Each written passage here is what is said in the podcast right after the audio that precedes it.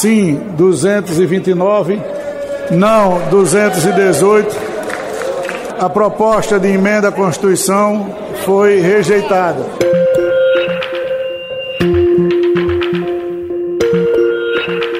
A Câmara dos Deputados enterrou de vez a tentativa do presidente Jair Bolsonaro e de seus aliados de implantar o chamado voto impresso nas eleições brasileiras. Após ser rejeitado em uma comissão especial, o parecer do deputado bolsonarista Felipe Barros, a favor do tema, foi colocado em votação no plenário da Casa nesta terça-feira. A democracia do plenário desta Casa deu uma resposta a esse assunto. E na Câmara eu espero que esse assunto esteja definitivamente enterrado. A defesa dessa proposta tem feito o presidente Jair Bolsonaro lançar reiteradas ameaças golpistas ao dizer que não haverá eleições em 2022 se não houver mudança no sistema eleitoral. Eleições no ano que vem serão limpas. Amém. Ou fazemos Amém. eleições limpas no Brasil ou não temos eleições. Amém.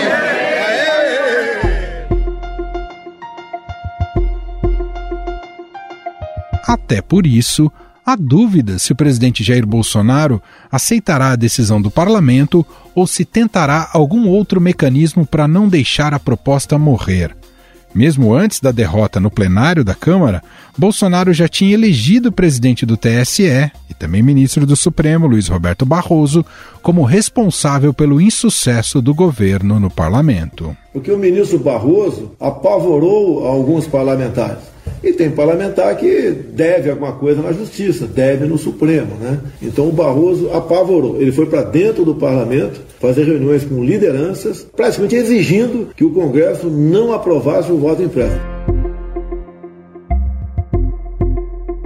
Para arrefecer os ânimos, Arthur Lira, presidente da casa, sugeriu uma proposta de ampliação dos atuais programas de auditagem, que pulariam de uma amostra de aproximadamente 100 urnas para 2.500. Nós não temos nenhum fato que diga respeito a uma fragilidade do sistema no que se diga respeito a fraudes, mas também concordo com o ministro Gilmar que se nós não temos fraude, eu tenho dito isso repetidas vezes, eu confio no sistema vigente, que há um processo, e nós sabemos que há um processo de auditagem onde os partidos participam, mas alguma forma consensuada de dar mais transparência a isso. Estadão apurou que Barroso mostrou resistência à proposta de aumentar o número de urnas que passariam por processo de checagem. No entanto, o ministro Alexandre de Moraes, que comandará o Tribunal Eleitoral durante as eleições de 2022, avaliou que o assunto pode ser discutido.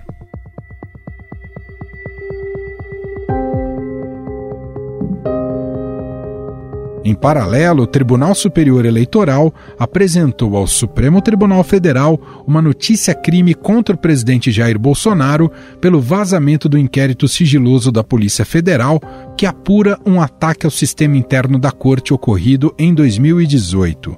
O inquérito divulgado por Bolsonaro nas redes sociais foi aberto pela Polícia Federal dez dias após o segundo turno das eleições de 2018 para apurar uma denúncia de invasão do sistema interno do TSE. O TSE apresentou nesta segunda-feira ao Supremo Tribunal Federal uma notícia crime de uma suposta divulgação de dados sigilosos por parte do presidente Jair Bolsonaro. O pedido de investigação vai ser analisado no inquérito das fake news que apura a disseminação de conteúdo falso na internet e ataques a ministros do Supremo.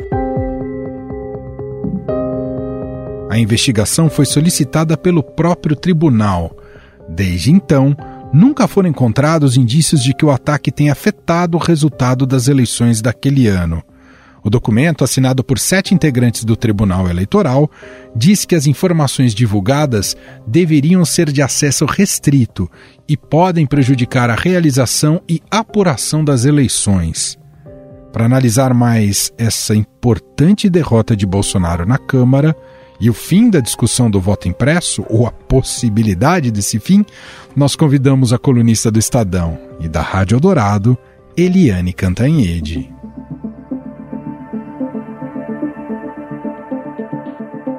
Tudo bem, Eliane? Olá, Emanuel. É um prazer estar aqui com você. Qual é o tamanho dessa derrota, Eliane? Ótima pergunta, Emanuel, porque é uma derrota muito expressiva para o presidente Jair Bolsonaro, porque ele perdeu, efetivamente perdeu e, eh, segundo o presidente da Câmara, Arthur Lira, que é aliado dele, esta é, proposta, pelo menos na Câmara, está definitivamente enterrada e não se fala mais nesse assunto. Então, foi uma derrota. E foi uma derrota em, no dia em que o presidente sofreu uma outra derrota, esta no Senado, uh, onde foi derrubada a Lei de Segurança Nacional, que foi, enfim, um dos principais instrumentos.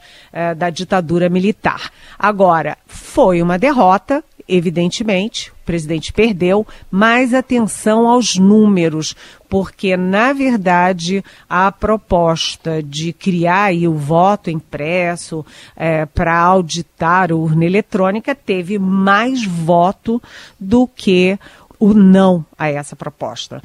E, além disso, o seguinte: o presidente não conseguiu sequer o um número mínimo de 227 votos, se não fosse uma PEC, mas se fosse uma proposta comum e precisasse de maioria absoluta. Ele não teve nem a maioria, nem muito menos ah, o quórum necessário de 308 votos para aprovar a PEC, a PEC enfim, proposta de emenda constitucional. O Eliane, quanto, em que medida ele também foi responsável por essa derrota na noite de ontem com aquele constrangedor desfile bélico ali em Brasi aí em Brasília, onde você está, Eliane?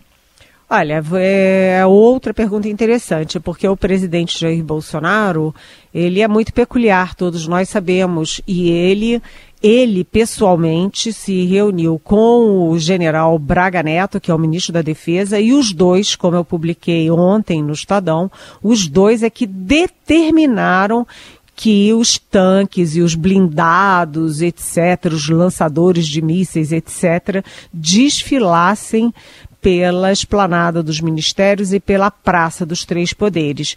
O presidente fez isso é, sabendo que seria no mesmo dia da votação do voto impresso na Câmara. O voto impresso que se tornou a nova obsessão do presidente. O presidente é um homem movido a obsessões e a obsessão nesse momento é voto impresso. E aí ele achava que ia intimidar o Congresso e intimidar o Supremo e ele não conseguiu isso. Pelo contrário, o efeito foi um tiro no pé, ou, se tratando de Marinha, um tiro na água porque o presidente acabou criando constrangimentos e criando desconfianças na própria base dele na Câmara dos Deputados. Ou seja, em vez de ajudar a votação, ele acabou piorando as chances da votação uh, do voto impresso na Câmara. Eliane, tem muita gente que diz que esse tipo de, como você é, falou, né, as obsessões do Bolsonaro, que essas obsessões muitas vezes são estratégicas, são diversionistas. Então, o, a pauta do voto impresso seria um pouco para jogar uma espécie de cortina de fumaça na discussão mais séria como a questão ah, da corrupção na compra das, das vacinas ou a falta de uma gestão um pouco mais eficiente ali no Ministério da Saúde. Você acha que isso faz sentido? Tem alguma estratégia real em relação a isso? Eu acho que são as duas coisas, Emanuel. O presidente ele tem essas obsessões, né, que nós estamos falando. Por exemplo, ele já é, começou o governo já é, botando o pé no acelerador para flexibilizar porte e posse de armas que é uma velha obsessão dele e da família inteira, né? Então ele já, é, já mandou um monte de projetos para o Congresso para flexibilizar as armas e as munições. Aí o Congresso não permitiu, ele interveio no Exército, derrubou as propostas do Exército para fiscalizar melhor as armas nas mãos dos civis. Enfim, e aí ele resolveu tudo como? Com uh, projetos infralegais, ou seja, que não precisam de aprovação do Congresso Nacional. E naquele momento não era estratégia, era a convicção dele. Depois, o presidente teve todo esse processo de obsessão contra a vacina, contra a máscara, contra isolamento social.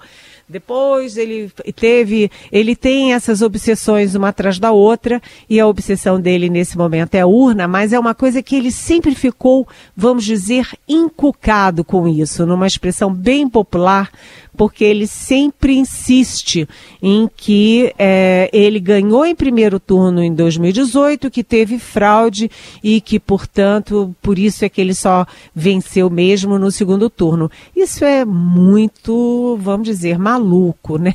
Muito maluco, porque é uma pessoa que ganhou a eleição e diz que a própria eleição que lhe deu a vitória foi fraudada. É, é único no mundo, né? Não se tem precedente de alguém que diz que a própria eleição foi fraudada.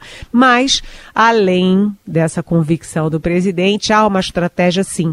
Você vê, Manuel, que quando teve o recesso parlamentar e a CPI da Covid do Senado Federal ficou duas semanas é, sem depoimentos, sem reuniões e tal, o presidente fez reforma ministerial, botou o centrão no coração, na alma do governo e voltou com essa história muito forte. Então ele ocupa os espaços é, e aí eu digo até indevidamente, porque o país tem prioridades o país tem a prioridade do desemprego, das 565 mil mortes por Covid, por gente passando fome, pela inflação que está voltando, pela é, variante Delta que está vindo aí, e o presidente só fala em urna eletrônica e com isso ele criou uma crise institucional, uma crise contra o Supremo, ou seja, ele é um criador de crises. Ele de um lado tem obsessões, de outro ele tem a estratégia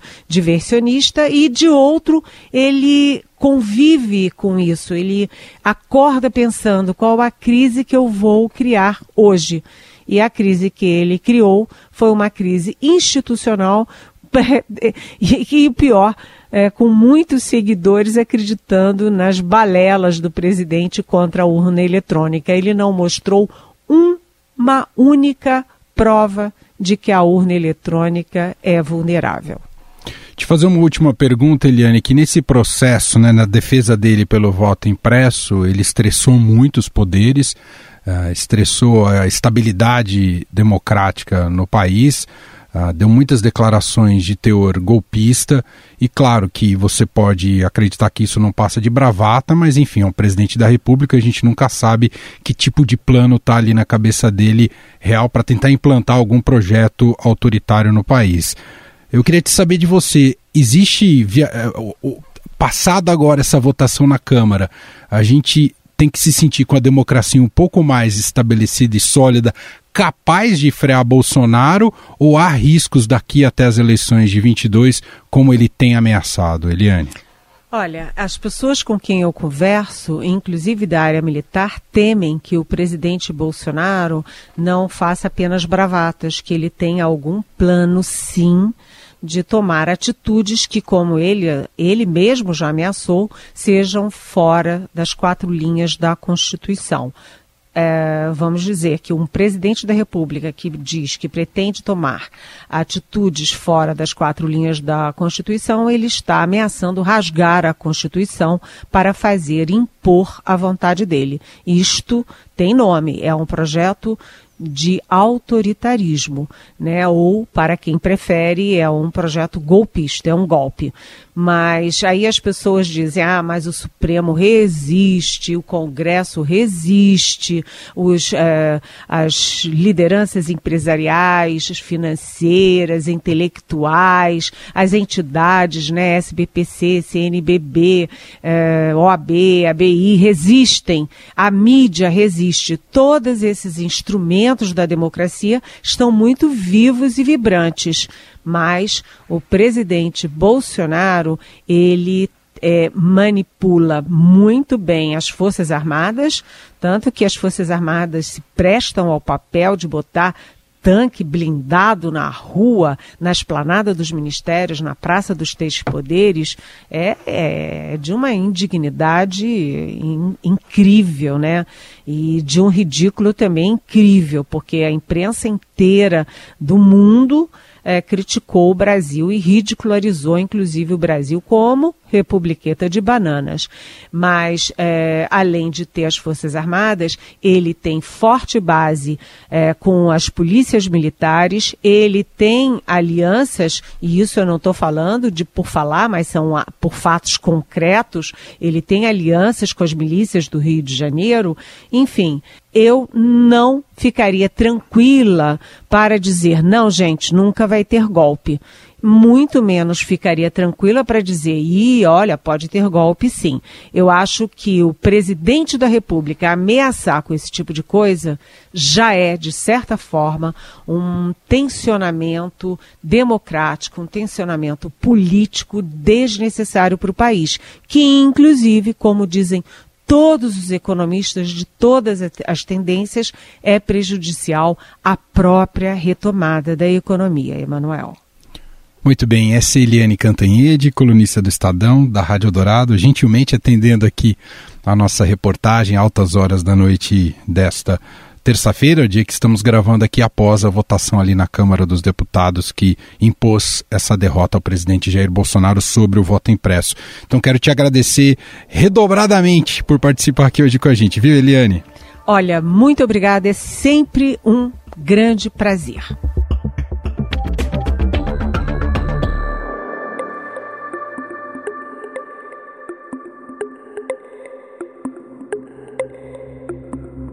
Na manhã que antecedeu a votação da proposta, houve um desfile de blindados da Marinha em Brasília, que foi visto como uma forma de intimidação pelos parlamentares. O evento faz parte da Operação Formosa, que acontece todos os anos desde 1988, mas que desta vez incluiu homens do Exército e da Aeronáutica. Foi a primeira vez que os blindados vindo do Rio de Janeiro passaram por Brasília e foram recebidos por um presidente da República.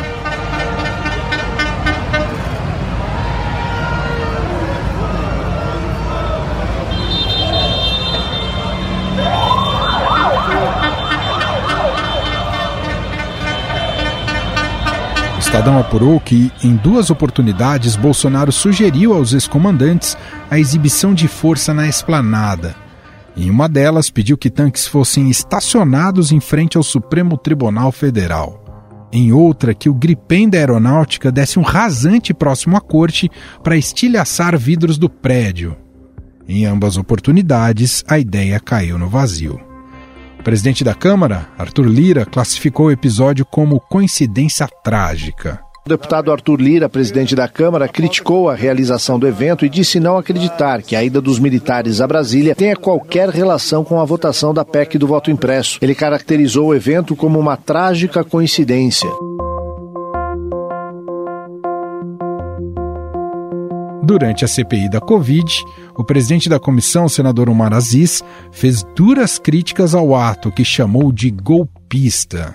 O presidente cria uma encenação, uma coreografia para mostrar que tem o controle das Forças Armadas e pode fazer o que quiser com o país. Não é um teatro sem consequências, mas um ataque frontal à democracia que precisa ser repudiado. O papel das Forças Armadas é defender a democracia e não ameaçá-la. Mas Bolsonaro não liga para nenhum desses limites. Como fica claro nessa cena patética de hoje, que mostra apenas uma ameaça de um fraco que sabe que perdeu. Não haverá voto impresso. Não haverá nenhum tipo de golpe contra a nossa democracia. A democracia tem instrumentos para defender a própria democracia contra roubos golpistas. Em 15 segundos, o repórter especial do Estadão Roberto Godoy vai estar aqui com a gente. Ele acompanha de perto tudo o que ocorre nas Forças Armadas e vai explicar para a gente o que é esse exercício e por que ele ocorreu na esplanada dos ministérios. Estadão Notícias. Durante fórum realizado pelo Estadão e pela CNI, autoridades discutiram a importância da reforma administrativa. Acompanhe o podcast na próxima edição do Estadão Notícias. Oferecimento: Senai, SESI e CNI.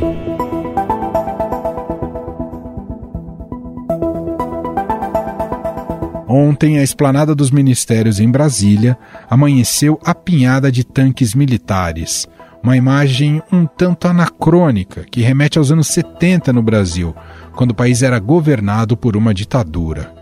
A manobra arquitetada por Bolsonaro só ampliou seu isolamento? O quanto compromete ainda mais a credibilidade das Forças Armadas? Para analisar este assunto, nós convidamos para uma conversa o repórter especial do Estadão, Roberto Godoy. Tudo bem, Godoy? Seja muito bem-vindo. Tudo bem, Manuel. Obrigado. É um prazer enorme sempre estar aqui com a gente, com vocês, né? Bom, Godoy, as Forças Armadas têm dito aí que isso não passa de algo tradicional, normal, mas não caiu muito bem assim Uh, queria um pouco a sua avaliação, se é tanto. Se é 8 ou 80, como é, onde a gente fica nessa história, Godoy? Na prática, o que acontece é o seguinte: o que aconteceu bem objetivamente. Esse exercício, o, o, a Operação Formosa, ele existe desde 1988, mais de 30 anos, né? E ele é realizado anualmente em agosto e ele é planejado em 2019. Ele é sempre com dois anos, quase dois anos de antecedência. Então, Agora, uh, o pessoal está planejando o de 2024. Que, de fato, o que aconteceu hoje ali não é nem mesmo uma amostra do que acontece das Forças Armadas do Brasil. Dizer, ali foi um, um material que está mobilizado envolvendo uma operação de treinamento que é muito sofisticada, tecnicamente muito avançada, talvez a mais sofisticada que o Brasil realiza regularmente, mas é só uma operação. Ela é realizada no campo de provas de Formosa, que fica muito perto de Brasília, por duas razões. Primeiro, porque o terreno favorece muito. Segundo, porque ao lado do campo de instrução existe o Forte Santa Bárbara, que é uh, uma unidade construída, ainda em construção, na verdade, ela já está operacional e tal, ainda em construção, aonde ficam os lançadores de foguetes e mísseis de longo alcance uh, da, do Exército Brasileiro. Então você tem uma, uma, uma, área de apoio e eles também participam intensamente. Você deve estar perguntando a mesma coisa que eu, a mesma pergunta que eu fiz quando ele, quando o exercício começou a ser montado, que é o seguinte: que diabo está fazendo um fuzileiro naval no Planalto Central esturricado e seco, né? É, em cima Bem, de um tanque, ele, né? Pois é, o que ele está fazendo lá é o seguinte: é, os fuzileiros navais é uma instituição do século XVIII. Eles eram então uma espécie de infantaria da Marinha né, e vem evoluindo ao longo do tempo. Com o passar do tempo, o que acontece aqui, isso é previsto inclusive no, no, no plano diretor da Marinha, que é uma coisa chamada livro branco, eh, tem de alguns anos para cá um perfil cada vez mais parecido com o dos marines americanos. Tipo de treinamento, tempo, exigir, grau de exigência, essa coisa toda. Para ser uma tropa de elite, de mobilização rápida, de deslocamento rápido, pra, expedicionário para qualquer tipo de terreno. Então eles estão lá tá, treinando numa área que não tem nada a ver com o mar. Aí tem lá o sujeito que planeja deslocamento. Não é a primeira vez que o deslocamento passa por dentro de Brasília, passa por Brasília. Às vezes de, depende, o cara resolve, olha, vamos passar pelo contorno, vamos por dentro da cidade. Não, isso não é relevante. Muito bem. Esse ano o que acontece? A administração, o Planalto, eles não assumem isso, mas está é mais óbvio do que o fato de que tem o sol brilhando aí fora, né? O, o, o, Palácio do Planalto resolveu mostrar músculo e fez uma coisa totalmente boba, que foi colocar o grupo de comando do, do deslocamento fazendo uma parada no Palácio do Planalto para entregar um convite ao presidente Bolsonaro para que ele assista à apresentação que vai ter no dia 16, que é um dia dedicado a fazer uma espécie de demonstração do exercício.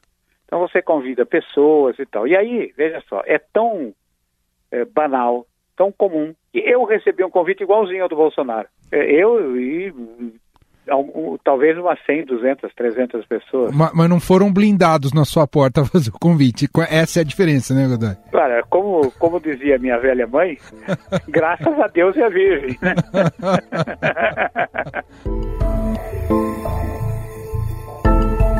O que você está me dizendo, Godoy, não fosse o Bolsonaro, não haveria esse desfile para entregar um convite ali na porta do Palácio do não, Planalto. É o primeiro presidente. Não, é o primeiro presidente a ter esse tipo de atitude. Eu não me lembro, na verdade, eu não me lembro. Aliás, me lembro de, de alguns presidentes que foram assistir ao, ao exercício para prestigiar o exercício, mas era uma coisa da agenda rotineira. E o que chamou mais atenção foi no momento que passaram alguns veículos dos alguns alguns blindados, alguns tanques, esses sim tanques dos fuzileiros, são tanques próprios para deslocamento eh, naqueles navios de transporte de tropas, esse negócio todo, e eles têm jogam a fumaça para cima. Então a sensação que você tem é, é e, e óbvio seria irônico você imaginar um tanque, um carro de combate Quebrado. aquele baita canhão, aquele negócio todo com um, um catalisador para não poluir o ambiente, né? Além do próprio Bolsonaro, que a gente sabe que está apinhado ali de militares no seu governo, nos mais diversos escalões, tem muito do dedo do Walter Braga Neto nessa história, direto, não é, Godoy? Ali, veja, essa operação é a operação Walter Braga é, é, o braço Walter Braga da Operação Formosa, por assim dizer. Você não tem a menor dúvida disso. E a entrega do convite ao presidente, a presença dos blindados na porta do Palácio do Planalto, era uma coisa prevista anteriormente, por que, que isso não foi divulgado? Uhum. Veja, então não dá nem para usar o argumento daquela coisa, não, por questões de segurança. Ele está no Planalto, ele está no Palácio, está no lugar mais, onde, ele, onde ele é mais bem protegido. Eu, eu, o meu receio é que ela extrapole os limites da manobra. Né? Porque, veja, é, existem limites para manobra. Eu vi outro dia uma bobagem aí, um deputado dizendo que dentro da política você não tem limite para manobrar. Tem sim, senhor. Uhum. Tem limite para manobra, sim. E se você passar dele, meu amigo, aí é um abismo. Como se dizia na época da, na época da ditadura, nas coberturas de visitas presidenciais ou de atos públicos nas quais o presidente passava, a imprensa, os jornalistas eram colocados dentro de um quadrado, quase sempre pintado no chão. Né? E aí vinha um delicadíssimo, gentil e agradável oficial e olhava para a gente e dizia o seguinte: dessa faixa para frente é um abismo. Nossa! que, que gentileza! Que, que fique apenas como piada, né? Que fique apenas como piada. Bom, gente, esse é Roberto Godoy repórter especial, especialista em segurança, mais uma vez participando aqui do nosso podcast. Obrigado, Godoy. Um abraço. Obrigado. Grande abraço. Tchau, tchau.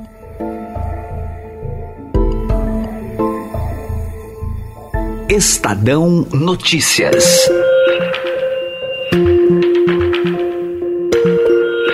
E este foi o Estadão Notícias de hoje, quarta-feira, dia 11 de agosto de 2021. Contou com a apresentação minha, Emanuel Bonfim, na produção, edição e roteiro Gustavo Lopes, Jefferson Perleberg, Júlia Corá e Ana Paula Niederauer. A montagem é de Moacir Biasi e o diretor de jornalismo do Grupo Estado, João Fábio Caminuto. Escreva pra gente no e-mail podcast@estadão.com. Um abraço para você e até mais.